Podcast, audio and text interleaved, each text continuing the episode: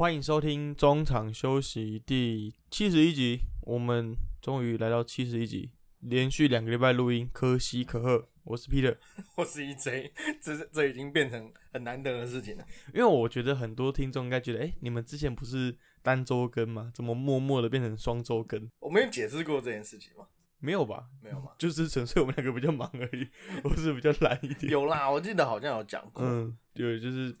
我们最近事情比较多啦，而且到年末，其实 EJ 自己本身的工作也特别忙碌哦。对啊，我就懒，很多事情 cover 不过来，然后他最近赚大钱，所以事情比较比较多。真的，不是真的，假的。我们刚才讨论啊，我们刚才录音前在讨论，最近其实年末很多尾牙，然后尾牙之后大家会唱歌。那最近我们在讨论说，哎、最近王力宏又蛮红的。我们之前唱王力宏的歌的时候，就是我们会觉得，哎、这是很新的歌，但是对于现在的小朋友来讲，或许是不认识的人的歌。对，很可怕哎、这个我之前查过，我们 像我们熟知的什么周杰伦啊、王力宏、五月天，其实他们早期的歌都是动辄二十年以前。那我们这个年代二十年以前的可能是雨天，所以现在 听众听到这个年轻的听众听到我们在这边唱那些老歌，会不会觉得就像我们在看雨天一样？我觉得有点像，有点像是我们小时候看爸爸妈妈唱《榕树下》，甚至江蕙的什么《楼后虾》之类的那种。对，可是现在很呃那个，我觉得比较不一样是，因为我们这些人现在都都还在线上，嗯，可是我们那个时候这些老艺人已经没有再出来了，我觉得是我们没有特别关注吧。就会觉得更有年代感，嗯，我觉得是我没有特别关注。应该是网络的关系。等一下，那你觉得他们知道五月天五月天可以啦，因为现在都新闻还不少，嗯。可是以前像我们那个年代没有什么网络啊，嗯。就会跟着同学的脉动。嗯，我竟然用“脉动”这个字，就会跟着同学，比如最近在听什么啊，然后最近流行什么。可是因为不可能流行嗯。榕树下，嗯，那个不可能，你去好乐迪热门点播歌曲第一首是榕树下，可是第一首有可能是恋爱 ING 哦，这个对对 就会变这样。对。那如果现在让你点点，就是让你唱周杰伦的歌，你第一首会想到什么？安静吧，安静，那也是二十年前的歌欸。对啊那如果现在让你想到金州勇士队，你第一个会想到谁，Stephen Curry，？Stephen Curry，这是大家第一个会想到的。嗯然后我想说，呃今年先发或者 Stephen Curry 啊之类。但是我们赶快拉回我们今天的话题，这有点牵强。但是这个人也大概三年没有上场比赛，两年，两年多，快三两年。队两年。你知道这个人上上次比赛的时候，联盟还是什么状况吗？我也可以大概简单跟你分享一下。回顾一下，呃，KD 还在勇士，哎呦，对，然后 Kobe 还在，嗯，然后 Kawhi Leonard 还在暴龙队，哦，他很忙，对，然后最重要的一件事情是还没有 COVID nineteen，没错，对，世界是不一样的。世界是这个世界是正常的世界。好，我们今天要讲这么多，我们今天要讲的这个人就是终于回归，回为九百四十一天，终于回归的 Clay Thompson。一阵，你对于哎、他终于回归九百四十一天，那你看他第一场比赛，你自己觉得感动吗？其实那一天，我觉得我真的觉得很那个，因为那一天我很早起来加班，然后本来想说可以看，然后可是后来一忙就没办法看。但是我后来当然是有回去看回放了。我实在觉得这个呃金州勇士，因为其实我们很多球球星受伤绝对不是第一次，受这种大伤绝对不是第一次，但是过去通常都会有一些面临抉球团就会面临一些抉择嘛，比如说哦，我可能就是要抢状元，我就是要摆烂。那也有可能说哦，我再买其他的大咖来补他的位置。可是金州勇士是选择默默的等 KT 回来。那当当然啦，中间有有包括买了这个，有包括找来这个 Andrew Wiggins 这样的好手进来。但是我想，先发二号的位置一直都是留给那个人，那个男人。然后我是觉得，呃，这两年大家的等待是没有白等，因为他确实第一场回来以后，就受到非常非常大的欢迎，而且 Curry 在他出场前也有发了好多则现实动态，都关于他的兄弟。对，而且他的队他的队友啊，German Green 嘴绿，他还说他还在自己的 Twitter 上面说，其实他在比赛的前一个晚上根本是兴奋到睡不着觉。然后导致他在隔天热身的时候造成什么小腿紧绷，有点伤势，但是他还是硬撑，想要跳完球跟可乐一起跳完球之后才会进去休息。我觉得这呃。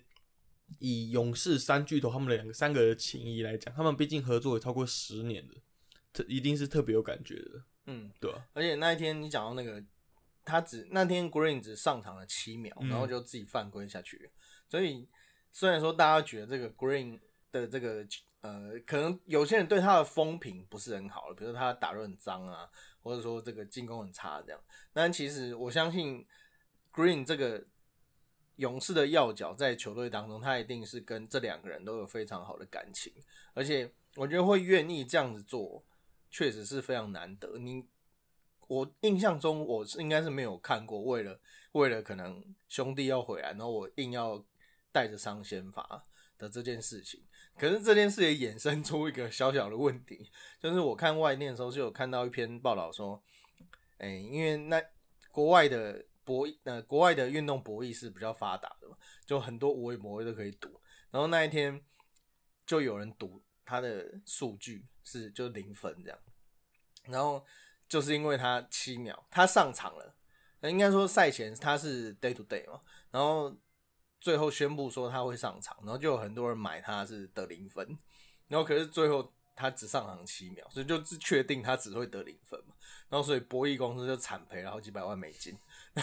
然后那个博弈公司还想说要喊口，就是因为他觉得这个不公平，就是可能是这些人是有得到内线消息的，就知道说、啊、他只是会上去亮个相而已，那这样不公平。对，当然我觉得无论无论如何啦，我觉得呃他这样的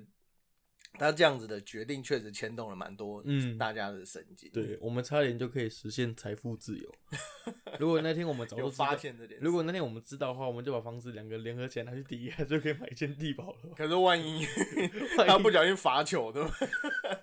应该不至于吧？对啊，应该不至于啊，对啊。只是其实看 Clay 回来啊，我觉得最感动的一件事情就是他在第二个 play 吧，还有一个切进去暴扣。哦，对，哦，那个 play 其实让很多嗯观众们甚至球迷们，除了捏一把冷汗之外，也会觉得哎、诶他真的回来了。嗯，对，哎、而且落他落地的时候，其实你会很可很害怕、那两秒钟，我相信大家心脏应该是 对，因为停半拍因。为两年半前他也是因为这个动，两年多前也是因为这个动作造成他的膝盖断掉。嗯，对，然后他回来，他他在后赛后也有报道说，他回复说，其实他没有想过会在别人头上灌篮，但是他就很自然而然发生这件事情。他那个 play 其实过去呃不能说不能说没有没有做过，但是其实也不少。对，而且他其实之前是上篮，嗯，但是他这一次是灌篮，我觉得他有点像克服自己的心魔。我觉得有一点。对，因为其实如果你是一个大伤刚愈的球员的话，你不管是在场上或做任何动作，你自己都会有点台语叫“改优改优”的，就是你会有点不敢做这个动作，或者是怕又受伤之类的。但是他做完这个动作之后，他可能对于自己内心来讲是有一种打了强心针的这种感觉。对其实他那一天的外线，呃，手感没有很好，嗯但是我觉得，但是他很重要的是，他目标就是要突破那一千八百克嘛。嗯那他确实也做到了，嗯虽然说这个命中率不高，但我觉得第一毕竟是受过这么严重的伤，而且其实他在二零一九年受伤的时候是呃左膝的十字韧带撕撕裂伤，然后其实本来他隔年就要回来了，然后结果在练球的时候右腿又受伤，右腿阿基里斯腱受伤，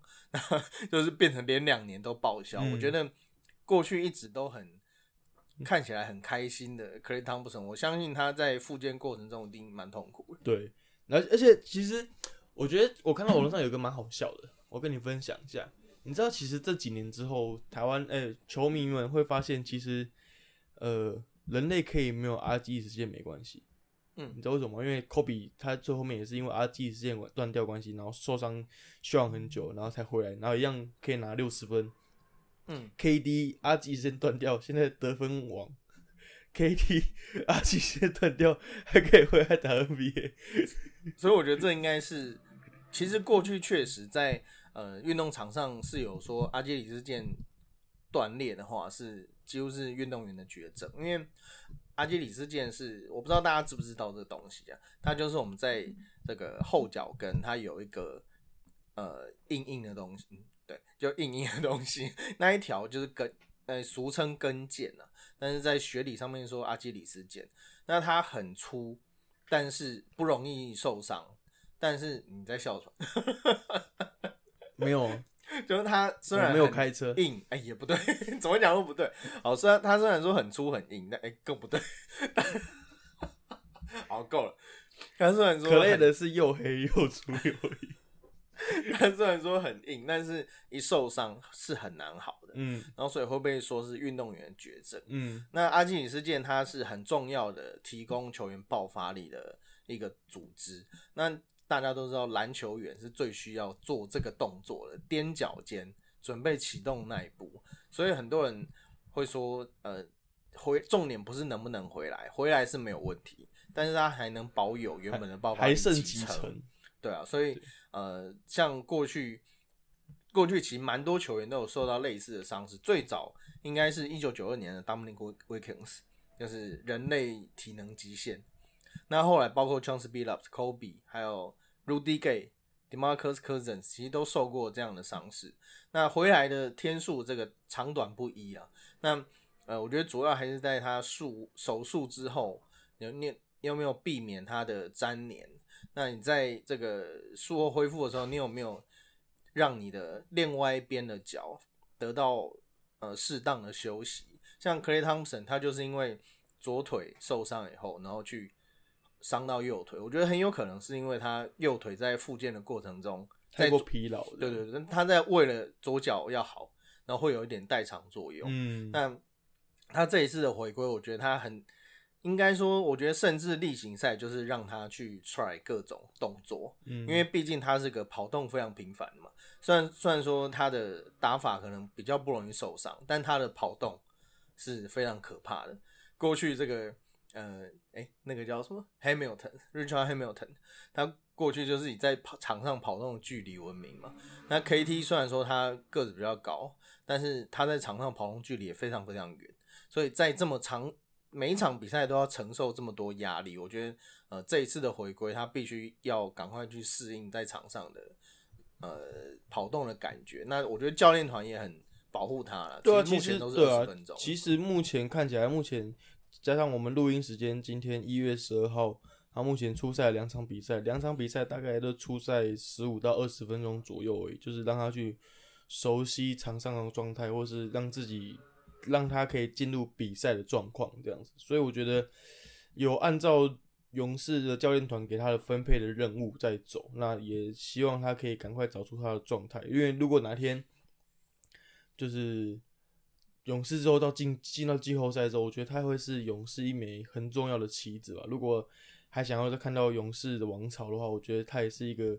很必要的、很必要的一一名球员。嗯，那当然，因为很多人会拿这个 Curry Irvin 来做比较，说 Irvin 也是最近回归嘛。那篮网其实之前也是有一点状况，因为除了 Kevin Durant 以外，James Harden 今年的状况其实并不好，而且几乎是历年来他这几年打出名声以后最不好的一季。那 Irving 的回归就变得格外重要。可是我觉得相较来讲，我更觉得 KT 的回归对于勇士整体是非常大的注意，因为就像我刚刚讲，我觉得勇士一直以来这个位置就是留给他，他没有找任何人来替补这个位置，甚至连 Curry 现在都有人在替补了，但是二号却没有，就没有一个真的会取代他的人，就是虚伪代，让他能够回来，无论是呃过往的战术战术啦，或者是呃在场上攻守的位置，呃，所以在季后赛，我觉得他们更需要这样一个攻守兼备，而且你可能单节就可以跟你干个二十分嗯的狠角色，嗯，能够舒缓科瑞的压力，我觉得是 KT 最重要的任务。没，错，没错。就像你刚刚讲到 Kyrie Irving，那你要不要讲一下这位篮网球星，他成为一个客场限定版的球员？对 a r Irving，我觉得虽然说我过去蛮喜欢他，但是我觉得他这两年真的是我们在一起交流他有啊，我觉得他这个人很奇妙。嗯就我我是会尊重每个人都有自己对思想，然后他有自己想法的自由。但是我觉得他想法很特别，就是会超乎一般人想象。就连他一开始，我我是不相信地平说了，但是他他是一个 地平说的忠实粉丝，我就觉得这个球员是一个很奇妙的人。对，就他蛮坚持自己的，对，蛮坚。持自己一个人的人，然后直到他有一次在，就是在比赛前烧那个鼠尾草，我就觉得哇，这个球员真的他妈酷啊！怎么会 就很像，很像你在比赛前一定要牙黑拜拜的感觉。对，我觉得先白桌的 对，先白一多。如果这个球员在台三湾，生五姓，对啊，这个球员在台湾的话，一定一定超酷的，一定会被公庙抓去代言。我大讲这南宫一定会把他，他一定是严氏家族的一员。虽然严氏家族最近有点落寞，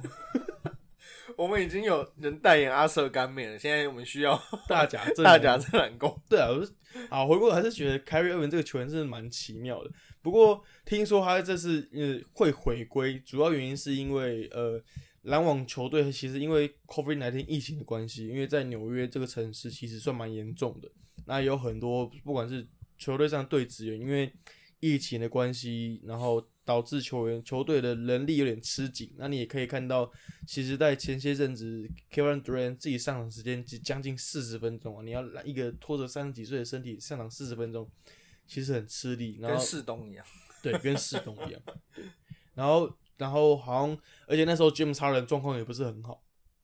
所以听说是两位球星 K KD 跟 Harden 两个人跑去跟 Sean Marks 就是篮网的总管说，哎、拜托你可不可以让那个 Kyrie Irving 回来？因为一开始篮网是说，哎、k y r i e Irving 就是今年就是除非他打疫苗前，不然都不会回来嘛。嗯对，那 Sean Mark 后面也是哦 OK 了，反正因为球队因为人员吃紧的关系，那我们就嗯让他有成为客场限定版，因为根据纽约州的法律，你你没有打疫苗的话，你是没办法出现在公众场合里面的。嗯，所以如果他他能客场限定版，就是因为如果有些球队所在的城市是没有这项规定的话，那 Kyrie Irving 就可以在那座城市出赛。嗯，对，所以也可以看到 Kyrie Irving 成为球场呃的限定版。但你觉得目前他打到现在跟其他队员的化学效应，你自己觉得怎么样？呃，当然，Irving 一回来，他就是那种随插即用的球员了。无论是他的突破啊，或者是他个人的单打得分，我觉得在现在现今的篮网，因为篮网的这个进攻的 space 是非常的宽阔，因为毕竟你有一个 Kevin Durant，你要防你必须其实不太需要到第三人，甚至第二人能够单场有个二十分、二十五分，对这支球队就有非常大的注意。那但是我我觉得一切现在一切重点都是在季后赛。你如果在季后赛你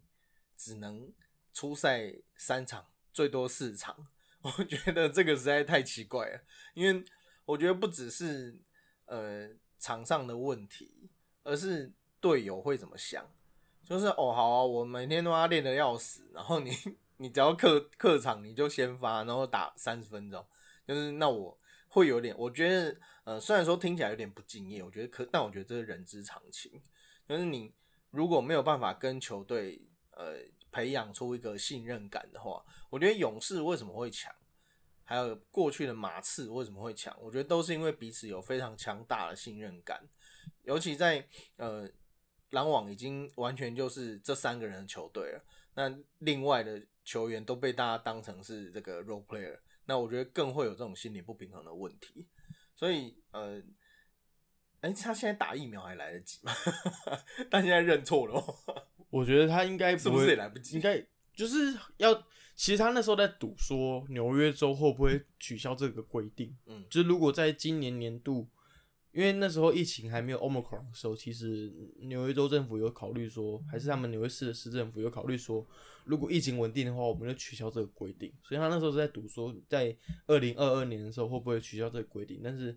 反而因为 Omicron 的关系，疫情的急剧加温，所以他就这规定还是延续的，所以他就球队不得不帮他想出另外一个备案。所以就我侧面了解，他好像没有还没有想要打疫苗的关系。嗯，就只是想要等。对，我觉得这种事情在美国当就应该不只是美国啊，就你在国内讲讲可以，但是呃没应该说对不起，应应该说你在私领域讲讲可以，但今天这个球队是付你钱，来打球了。那就好像说今天公司派你出差，然后结果你死不打疫苗，我是觉得太太 unprofessional 了。虽然说你有你的坚持没错，但是我觉得既然球，既然你的公司、你的球队需要你，我觉得你这就是你的 responsibility，、嗯就跟你要受访是意思是一样的。就是呃，我不认为这个是一个他争争取。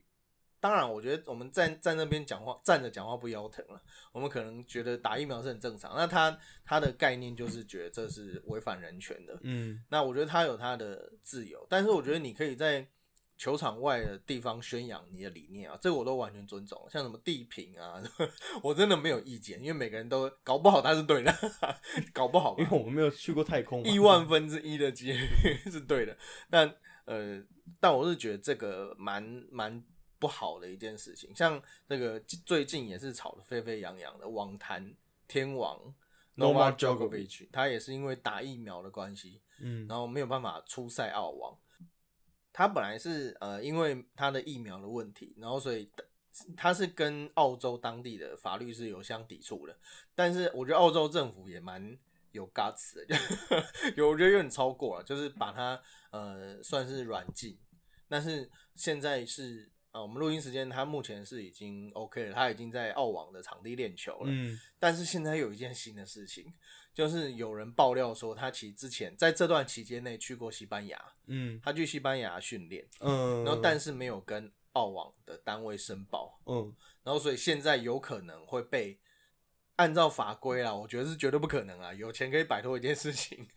按照但按照法规，他可能要最严重会被监禁一年。嗯，对，所以呃，我是觉得你自己宣扬你的理念可以，但是我觉得去抵触到人家的法律就不太行。那嗯 Kyrie Irving 的话，我是觉得抵触到你的专业、你的职业就不 OK，、因为嗯毕竟你们都是有 contract，嗯对啊，都有合约在的。啊，补充一下 Nova Djokovic 这个新闻，可以补充一下，因为其实在来之前，我有大概大略看一下，因为这是这算是目前体坛算是一个很大的新闻。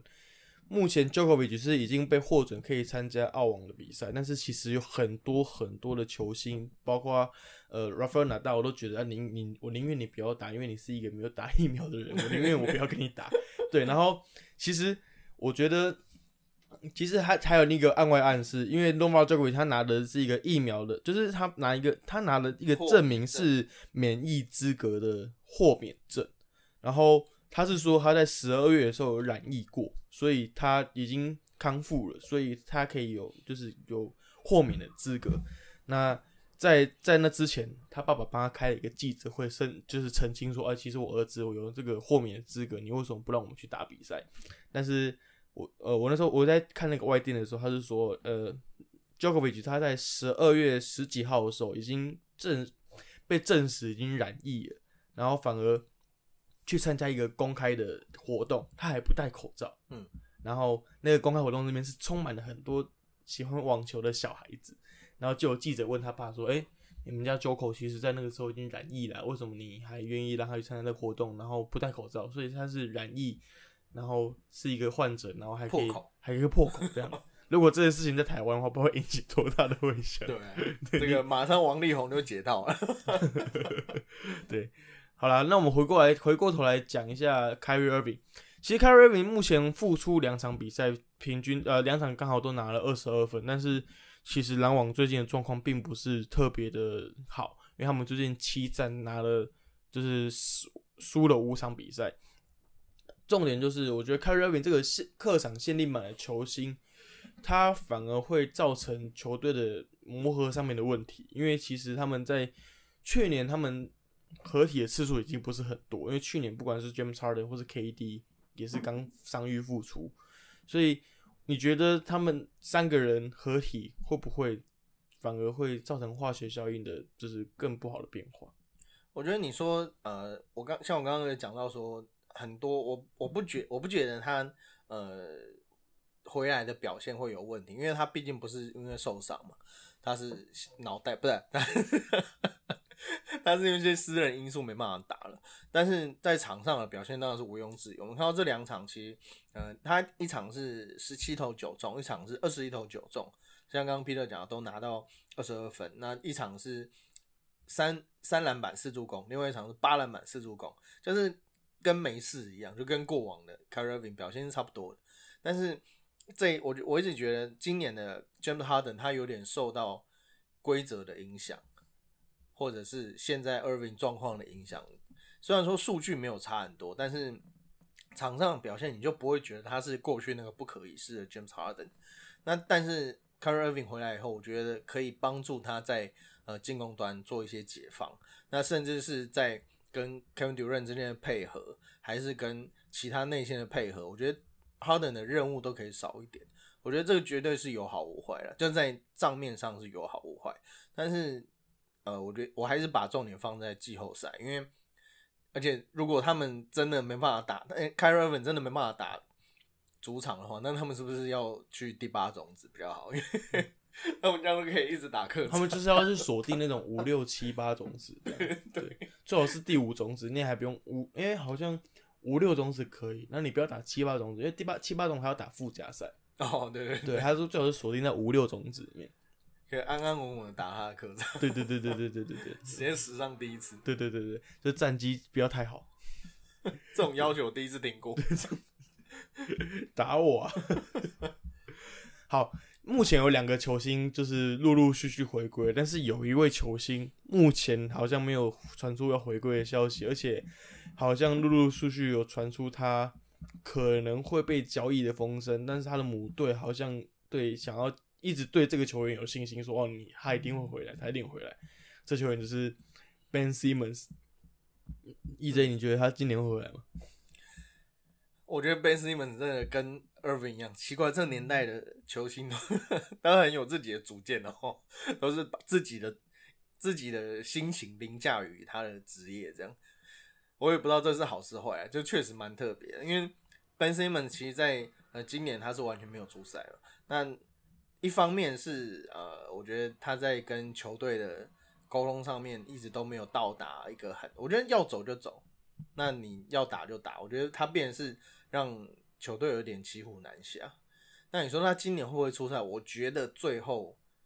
在那个 deadline 以前还是会解套了。但是他会在哪里？我觉得这个这个就很难讲，因为大家现在都想趁火打劫，但是也有球队不想要，因为找这个人来就是画蛇添足，有点找自己麻烦。因为说实在，他也不是什么很完美的球星啊，不是他。如果说今天是 Kevin Durant 或者 LeBron 的话。哦，那当然是大家赶快哦逢低买进，跟现在那个 T 现在那个什么元宇宙 TFT 嘛，NFT NFT 跟那个 NFT 一样，那个逢低买进。但是问题是，他 Simmons 在球技上有非常明确的缺陷，就是他的外线，所以我觉得呃需要他的球队。可能也只是希望他来过过水吧。就是如果万一像今年很多人在染疫的情况，因为很多人都签十天一个短期打工仔的概念。对，就如果能找他来打打工，我觉得是 OK。但是你说要把他留在球队，甚至当舰队的基石，我觉得是很难的。因为我觉得其实我自己不是很喜欢那种。看得出来就是心态有问题的球员，嗯，因为你这个人球员或许他脑袋有问题，我觉得是一个 心态的问题。因为我觉得这种球员你或许可以知道他很有天赋，很有能力，但是他如果心态有问题的话，反而会造成球队的嗯不好的文化效应，或者整个休息室里面会有一个就是乌烟瘴气的感觉，嗯，对吧？我觉得像今天大概一直讲到说 c a r r Irving 的状况，我觉得。虽然说现在球员好像觉得这是很稀松平常，应该说这个世代的年轻人可能觉得这个很正常，争取自己的权益是很，他就大家都支持的事情。但是我觉得人还是不会变，就是同工不同酬，那应该说同工不同酬嘛，对，不同工却同酬。但是如果我今天在场上，呃，尽量的发挥，然后就练球都有到，然后而且我也不会。给鬼给拐，然后但是我却不如一个整天不知道在干嘛，然后 在场上也没有说强到哪里去 的一个人。那我觉得这支球队，别说呃，如果说大家都很敬业的话，那当然还好了。但是偏偏这个是个职业运动，就是你需要很长期的关注，然后而且你每一个球员的职业生命都是非常短的，你在这个球队其实说实在就是浪费时，应该说嗯有这个人在的话，你还跟他在同一个球队就是浪费时间。我嗯觉得如果从很多方面看，我相信大家现在七六人球员应该也不太也是不太爽。对啊。好啦，聊完七六人 Ben Simmons 之后，我觉得至少他们至少他们球队有这个好的交易筹码，就是可以去跟和各大球队谈谈看，或许有机会换到一些集战力，或是你想要他的球队可以就是拿来当福袋开开一下也也不错。目前就是点兵啊，因为又湖人，然后又嗯灰狼，又国王，对对对对 对，反正反正就是，我觉得这个也跟他们团队的操作有关系啊。因为现在他们确实是需要有球打，因为你没球打，你就是没钱没钱进账，而且他现在是违约的情况。如果你再不打球的话，这个他才打几年，他也没多少钱可以赔。所以如果呃这一次，我觉得这一次的状况可以给很多球团在跟球员谈约合约的时候，我觉得需要一些弹数了。嗯，虽然说他现在是完全不顾合约状况，但我相信还是有办法可以解决。因为、嗯呃，如果狼无形妹无义，我觉得再继续交往下去也很痛苦，没错，倒不如这个利用剩余的商业价值，在这件事情还没爆发之前就先处理掉。不然有点食之无味，弃之可惜。对啊，我们怎么变成那种谈感情的频道？好了，其实最近是 NBA 还蛮多事情的，除了两位、两三位球星陆陆续续归队之外，也有那种老人特别累的新闻。对，因为 EJ 今天打了法这个我们今天的节目大纲的时候，我看到这个人，我觉得嗯，看这个人好累哦，他已经三十七八岁，三十八岁了吧？认真吧，三十八岁，然后 今年要满今年要满三十八岁，已经满三十八岁了，他满三十七，刚满三十七，对。他是我记得他十二月，对，十二月三十，他现在十一号生的。对，但是他最近出任一个自己生涯里面新的任务，打中锋。对，这个是呃天呃 LeBron James，过去这个会有人玩那个二 K 的时候会玩那个五个 LeBron。嗯，对五个 Michael Jordan，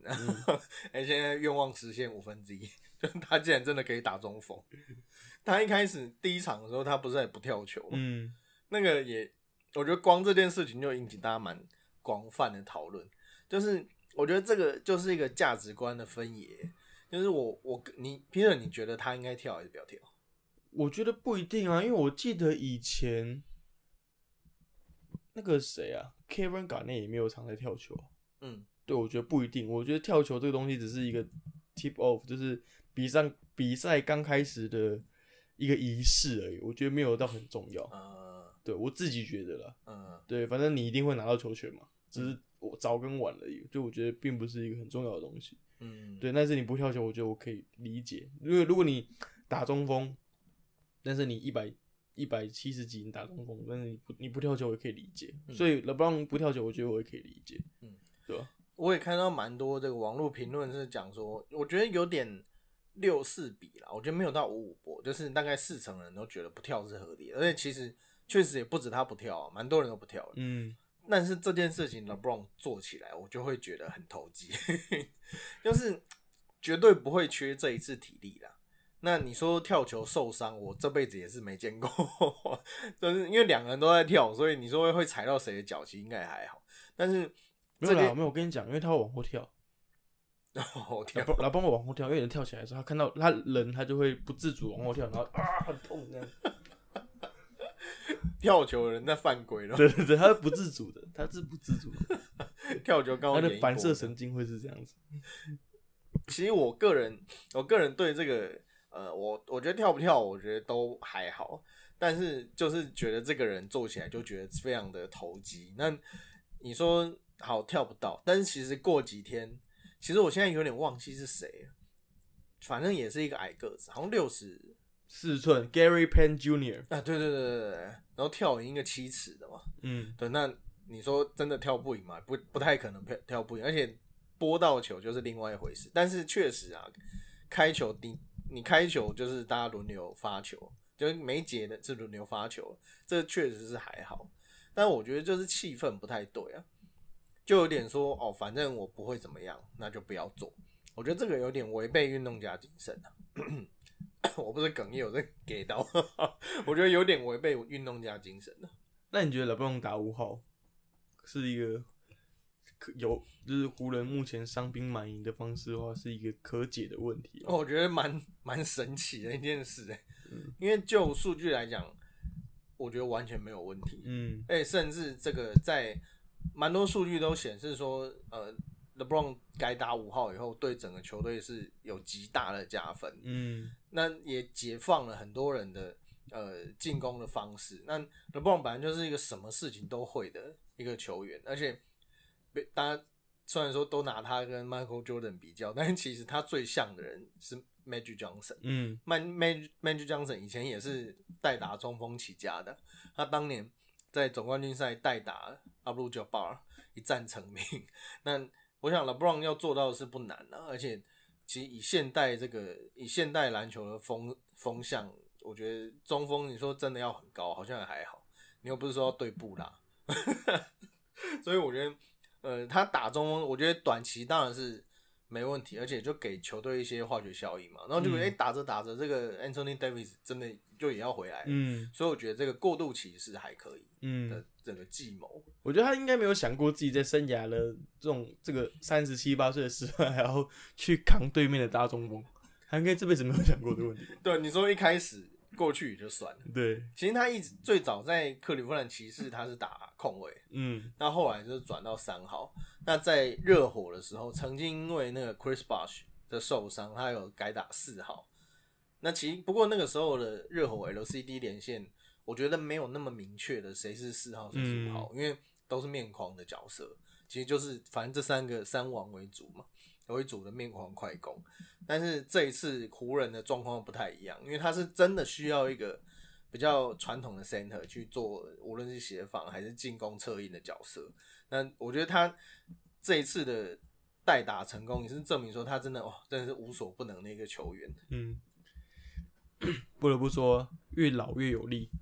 我之前我看到一个新看到一个图是，哎、你是你发给我的吗？对对对十年前 KD 是得分王，LeBron 是得分第二名。十年后，这首歌也是十五年前的歌。十年之后，KD 目前还是占排名第一名，得分排名第一名，第二名还是 LeBron。对，这是多可怕！应该说他们的这个角色一直从过去就是球队的最重要的那个沟通盖啊。那但是我觉得他们两个非常惊人，的是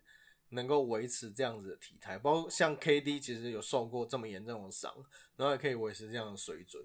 所以我们上一集是讨论这个台湾篮坛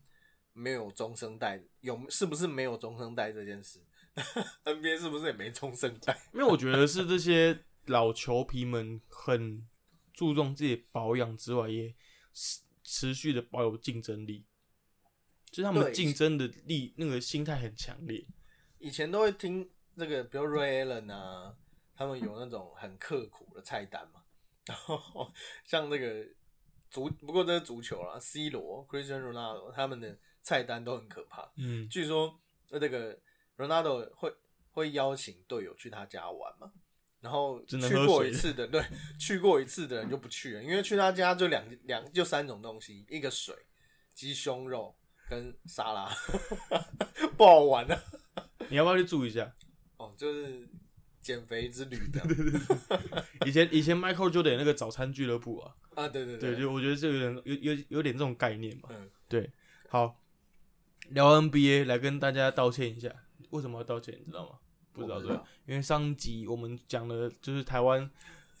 台湾那叫什么？嗯我们上说曾文鼎嘛，对，我们上一集刚讨论完，就是台湾的球星就是没有中生代，然后最近呃曾文鼎好像鼎哥好像有点慢慢走下坡，之后隔两天马上被打脸，有够肿。那就我还有去看，有够肿。那天其实我们就讲说，哎、顶哥因为伤势的关系，本季没有出赛过几场比赛，那在球队的定位好像没有这么重要，感觉要交出他的棒子。但是两天在一月九号那天比赛，他拿下了本土呃富邦勇士 本本土最高的十五分，外带八个篮板，七个助攻，这是一个很全能性的数据。然后马上打脸了我们第七十集的内容。其实除了数据，因为我那天有在现场看，嗯我觉得他真的呃那天真的很卖命，他那天上场你知道多久吗？三十八分钟、欸。哦，虽然说因为是打四十八分钟啊，然后所以这个有点，你说过去他过去我查了一下，他是在 SBO 很早期的时候打，就是因为他过去当主力的时候，当然就是上场这个时间，但因为现在是打四十八分钟，所以相较之下，他打三十分钟看似还好，但是对于一个已经三十好几、快四十的老将来讲是很可怕的，而且我不晓得大家有没有印象，有一球他是在这个弧顶四十五度角准备要出手了，然后他传给篮下了，好像塞瑟夫吧，灌篮得分。那个球因为我是坐在他的正前方，所以我个人判断他真的是已经准备要投了，然后看到有空档才传。他并不是，因为他其实他本来就是传球为主的选手嘛，但他那球我个人认为他是临时起意，嗯，所以就可以感觉到他那一场对场上的节奏啊，还有大家的走位是非常清楚的。嗯，就是状况除了数据上面看得出来，还有他很多的数据上看不出来，比如说他在低位做策应，其实他有两三个 play 都是试过两三次，然后才成功的，但是他就是用他的呃策应能力，还有低位单打的能力，在帮助这支球队做轮转。嗯，我觉得他的那一天的绩效远远高于他这个十五分七篮板、得八篮板、七助攻。八篮板、七助攻的这个数据。嗯，我其实我那天比赛，我大概看了一下下半场比赛，然后我真的觉得郑文鼎是用脑袋在打球的，嗯他是完全打一个篮球的观念，就是他不用太复杂的战术，他就是 give and go，然后 H R pass 就这样子，嗯，他就打一个篮球很基本的观念，然后就把最基本的篮球打得淋淋漓尽致啊。嗯我记得这个这个这句话有有一句话是听 Duncan 讲的，就是你要把简单的东西做到最好。嗯，我觉得郑文鼎他那那场比赛诠释篮球是这样，他就把很简单的观念，就是传切切传东西做得很好，就让他让他觉得让大家觉得，哎、这个人怎么无所不在的感觉，嗯，对吧、哎、那天呃，因为我记得是谁有犯规麻烦，我有点忘了。然后我旁边那个观众就一直骂说，为什么不让某某某上来这样？我那 但是我就心里有想说，他有犯规麻烦。然后但是呃，那一天我觉得，那因为那一天赛后记者会上面，呃，我记得徐徐总讲的吧，徐志哲是讲说，其实第四节是小顶，就是顶哥他自愿要上去的。那所以最后也把第四节打完嘛。那第四节大家都知道，这个富邦就是富邦勇士的时间，因为他们本土战力是优于对手了。那其实那一场比赛，国王是一路领先，然后是到第四局才第四局第四节 第四节才翻盘。那很重要的就是周文鼎在第四节的各种表现，他就像讲，他真的是无所不在，然后什么事情都可以来一点，而且只要有他在场上，就大家轮转就会比较顺。嗯然后他是那一天富邦先发五人当中唯一正负值是正的，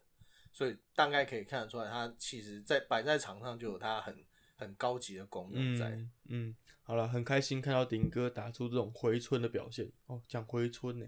确实是回春没错。好，其实那你那天去比赛的时候是有特别访问一个球员，啊，对对，那个球员是很久没有在，诶也不是说很久啊，就是刚好回来，然后你遇你去采访他这样，嗯对吧、大家都说这个杨兴志是最强烧酒，呃，不是最强居酒屋老板，嗯，然后但是这个人是都没有人讲说他是最强烧肉店老板，这个人就是过去的中华队国手小胖洪志善。那他之前是在呃做生意，就离开球场以后，他是在做生意，那也有在北投国小带他的学弟妹。那一方其实他跟篮球圈当然是有很深厚的关系啦，因为包括他哥哥洪志虎，现现在也是在国王担任管理职。那呃，大家在今年台湾的球队忽然跑出这么多以后，其实我洪志善小胖也他他也是一个呼声非常高的人选。那最后当然就是落脚在新北国王了。那我觉得除了他那个国王的 GM 是他过去的队友毛家恩，还有他哥也在这支球队嘛。但是我觉得很重要的是，我觉得他还蛮会挑球队，因为国王确实就需要他这样一个呃不需要什么数据，但是我需要你来 run 整个球队第二阵容的一个老球员，资深球员，对资深球员，不可以讲老，因为我跟他同样年纪。那呃，洪志胜今年再回来以后，不过他在签约以后是呃去中国处理一些事情，那才回来。那呃我在比赛后有去找他聊个天，然后过过程当中，我觉得他就是跟过往一样，就是给他什么他就做什么，就是一个非常团队的选手。他过去在去中国 CBA 的时候也是这样，因为其实去 CBA 的人台湾人还不少，但是能够待那么久的人却不多，所以他是有他他的在球队的重要性，而且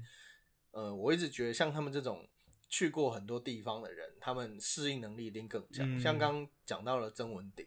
他就是去哪里，他都可以发挥他的价值。没错，就是无无论你是要让他当主力还是苦工，其实他都可以配合球队，就不像凯瑞尔文，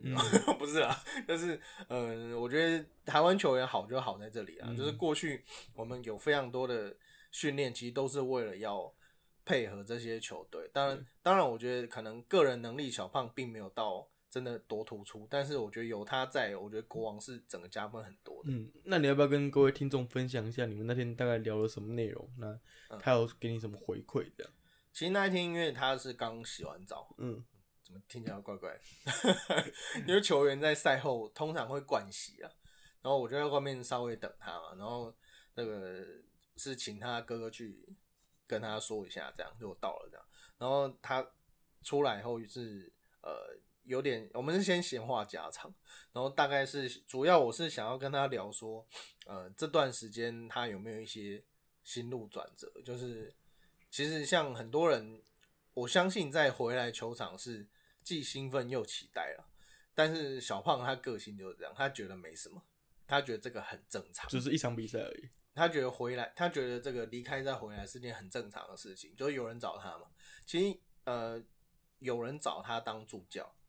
但是既然他还可以继续打的话，他就想说再继续打。而且因为在台北嘛，他的家人就是在台北，而且他本身就是台北人，所以呃留在北部的球队是对他比较好的选择。那后来我有问到说他，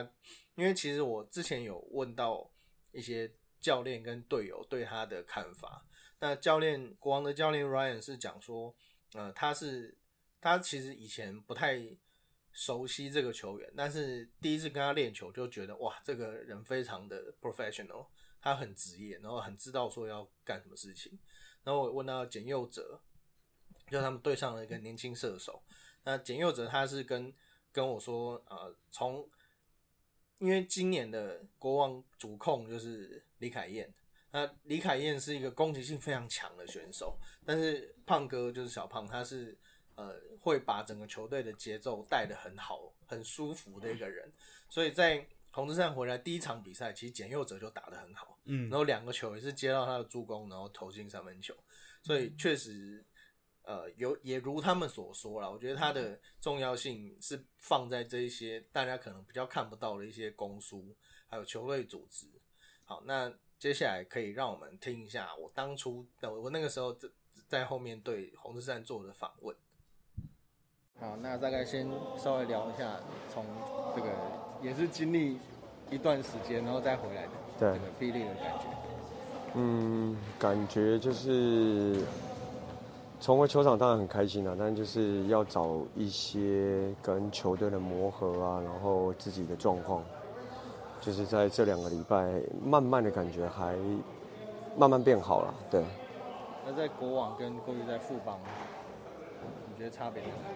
差别在可能在富邦的体系可以很熟悉吧，那在国王就是新的体系，你要新的去适应这样子，对。可以具体一点，因为毕竟可能过去在富邦很多都是。在中华队有队有合作过的，对，那你说国嗯，你说比较多，那就是因为再加上教练的体系也比较熟悉嘛，那在就新的国王的体系就会比较需要重新去适应，对，那包括打法，然后跟一些战技战术方面嘛，对。你觉得 Ryan 是怎么样的教练？就是很很美式嘛，他就是跟我。待过、相处过的外教其实都差不多，就是可以就是很 open 的沟通嘛。那他可以很很快的接受你的意见，或者是他觉得哪里不对或者哪里 OK，对。所以在练球的时候，他是严厉的吗？还是比较 players coach？嗯，我觉得 detail 当然每个教练都会去在意嘛。那再就是说，再就是说，嗯，好的东西他当然就是会去，其实每个教练都一样了，好的都是会去讲嘛，不好的也还是要去说啊，还是希望大家好嘛，对啊。好，那硬的聊完了，来聊点这个其签约以后经历一段时间才回来，嗯，大概多久啊？你是在大陆的？对，我在北京。就处理一些事情。嗯，大概签约完大概一个多月吧。嗯，对，一到两个月才回来。对，才正式报道，然后加入练球。对。那一开始练球的时候，你毕竟因为其实你们在外面都非常多经验，你通常都是怎么样从零开始融入一支球队啊？零哦，就是当然在还没回来之前就会去有一些球队的技战术嘛，然后就会给我看，那就大概就是去去熟悉怎么什么样的场上的位置跟战术配合，对，然后训练的一些方法方式方法也都会丢出来，那就可以去照做这样子。就像那个演员要先看剧本一样。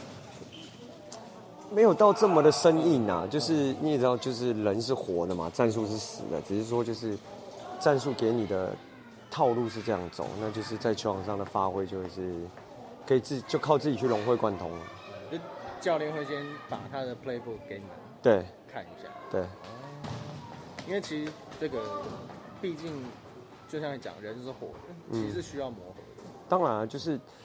如何让一加一大于二，而不是小于二？我觉得这是每个教练、每个球员要去做到，就是很难去做到的事啊。一个好的球队可以让一加一大于二，也可以让一加一小于二。对，对啊。那这两场都是遇到这个前前队友副帮，嗯，就这样打起来，你会觉得说这个跟去年熟悉度会不会影响到？应该是好。应该是好事啊，坏事。其实还好啦，我觉得就是，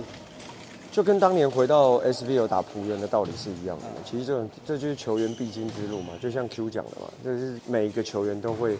经历到的过程。尤其在台湾，很少会有那一种像 NBA 所谓的什么一人一城啊什么的，在台湾几乎很少见，几乎嘛。所以这就是自己心态要去转换。尤其你说在大陆，我们也经历过换队嘛。所以这对我们来说比较平常啦，对。那其实原本是已经就去从事这个做生意的部分，那这中间到回来打球有过考虑或一些挣扎吗？考虑其实有人问过说要不要当助教，哦，助理教练，但是我觉得能力不足了，还不到，还不到了，所以就是有。拒绝过，那当然就是后来后续又有其他球队找，不光是国王，所以跟哥哥讨论过，然后又是在北部为主，所以就会就就是加入到国王这样。因为家人都在台北。对啊，当然，因为小孩子现在也大了嘛，那就是多陪小孩子这样子。哎，你小孩现在多大？呃，国小一年级。哦，这么大。对啊，所以就是因为这样子，所以才可以跟他说去去配合或干嘛。那这个从回来回来以后，你有没有遇到一些？因为当然我知道你个性就是这样，只是毕竟要加入一支新些坎坎？我觉得一定会就是沟通方式啊，就是你要如何去去熟悉每一个教练、每一个球员的沟通方式。对啊，那我的个性就是比较就是你们丢我就接受嘛。那当然就是有什么想法，我当然会提出来这样子。对。谈一下敏哥在这里。我觉得阿敏就是一个领导者嘛，那他就是练习，可能我接触到已经赛季了，所以他可能就是，其实球员谁会想输球？那你说训练方方式，或者是跟，比如说小球员，你第一次第一年接触到职业队这样子，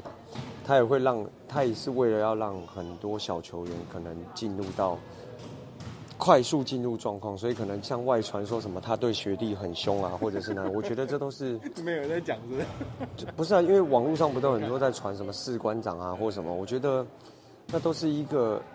就是他所想表达方式。但是谁会希望球队谁会希望有人在球队摆烂或干嘛？那他毕竟他是这个队的，